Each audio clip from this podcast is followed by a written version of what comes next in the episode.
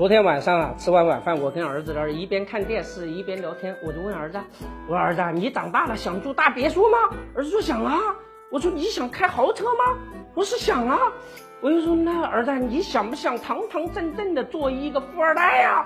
我儿子说那当然了。我说儿子乖一点啊，现在就不要看电视了，去好好学习，长大了呀，给你爸我挣一大堆的钱，你就可以堂堂正正的做一个富二代了。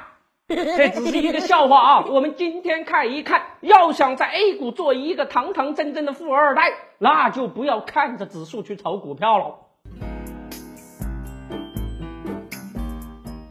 有个美女问我一个问题，说股市又暴跌了，国家队再次出手，你是看多还是看空啊？我说你不要问我这个关于指数的问题，好不好啊？姑娘一看我发火了，说你怎么了？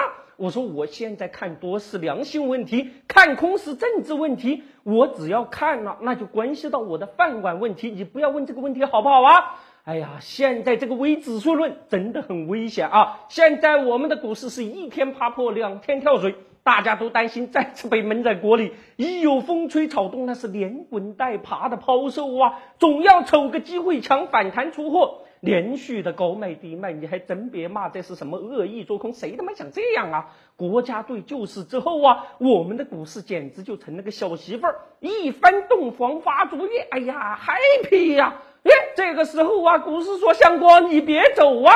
如果投资者以一种等待拯救的心态在股市坚守的话，这样是很危险的。国家队就是来事关金融全局啊，不是为了拯救股指啊。有一点得记住了哦，监管者如果说不关心股指暴跌，那是不可能的。监管者如果以指数为考核目标，那是不符合实际的。唯指数论的思维真的很危险。人心散了，队伍不好带了。现在的股市，无论是监管者还是机构投资者，都在心中有一个魔鬼，那就是指数。唯指数论还真不是无中生有啊，否则怎么会出现四千点才是牛市起点的言论呢？现在要警惕以小撮的监管者以指数上涨为政绩的心理。这种心理表面上看是为股市谋利，实际上给中国经济埋下了一颗地雷。机构投资散户化，整日里嘴上挂的都是不要跟趋势作对，啥意思啊？那就是看着股指涨跌炒股票呗。股指一暴跌，那仓皇出逃就如散户。股市还怎么进行资源的优化配置啊？价值投资说了几十年，然而并没什么卵用啊！一说起股市啊，国外都是理财或者是投资，在中国那就是炒股。精华就在这个“炒”字上面，火越大越容易糊嘛，最后剩在锅里的肯定就会越来越少了。面对不断翻腾的股市。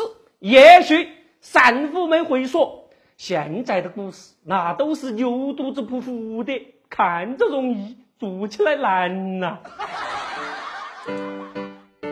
我们还有一个微信公众号平台“德林社”，如果还想了解有趣、好玩、听得懂的经济学，那就在微信里搜文字“德林社”或者拼音“德林社”，点击关注即可。记住，不是德云社，是德林社，别设错了哟。